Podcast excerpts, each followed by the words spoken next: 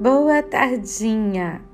Tem um episódio na história das tribos de Israel que está registrado no primeiro capítulo do livro de Josué, a respeito da caminhada deles para a conquista da terra prometida.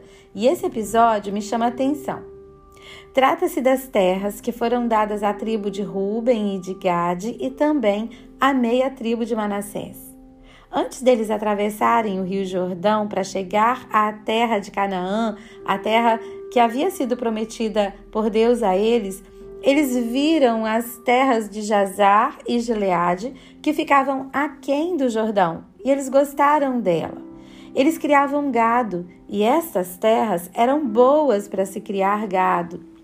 Então eles escolheram ficar aquém do Jordão. Eles pediram a Moisés para ficar com essas terras aquém do Jordão, é, para estabelecerem ali as suas famílias.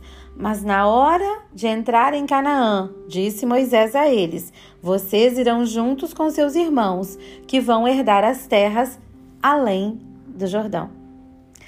Essas eram tribos guerreiras. Elas sabiam manejar bem as armas de guerra elas sabiam lutar. E eles não se furtaram de ir com o restante do povo e lutar com eles as guerras é, para conquistar as terras que seriam deles. Sabe?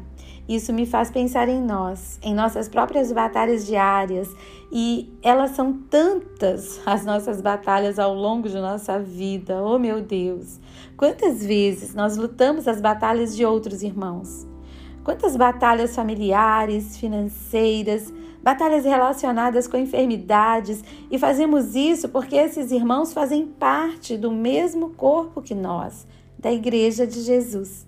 E todas essas batalhas, quando lutadas em grupo, enquanto igreja, em unidade, elas são mais leves e fáceis de guerrear. Por quê? Porque não estamos sós. Quando Jesus chamou a igreja à existência, ele chamou Pedro de pedra, e no original essa palavra tem um significado de fragmento de rocha. Pedro seria um dos fragmentos dessa rocha que, unido aos irmãos, que seriam outros fragmentos, formariam a pedra, a rocha em que está firmada a igreja. Unidos, somos uma pedra, somos uma rocha forte que ataca o inferno, que derruba as portas do inferno para conquistar pessoas e territórios que nos foram dados como herança, sendo esta herança a nossa família, o nosso casamento, a nossa empresa, os nossos filhos ou qualquer outra coisa que seja nossa por direito. Juntos, enquanto igreja, nós também nos fortalecemos e nos animamos uns aos outros quando parece que estamos perdendo a batalha. Moisés tinha dito às tribos de Ruben, de Gade e à meia tribo de Manassés que se eles não lutassem a guerra de seus irmãos na conquista da terra que seria deles, seus irmãos desanimariam. Josué, na hora de atravessar o Jordão, de entrar em Canaã, lembrou-lhes da ordem que Moisés lhes dera e de sua promessa de guerrear com eles por sua terra além do Jordão. E as outras tribos tinham lutado junto com eles na posse das terras aquém do Jordão. Uau!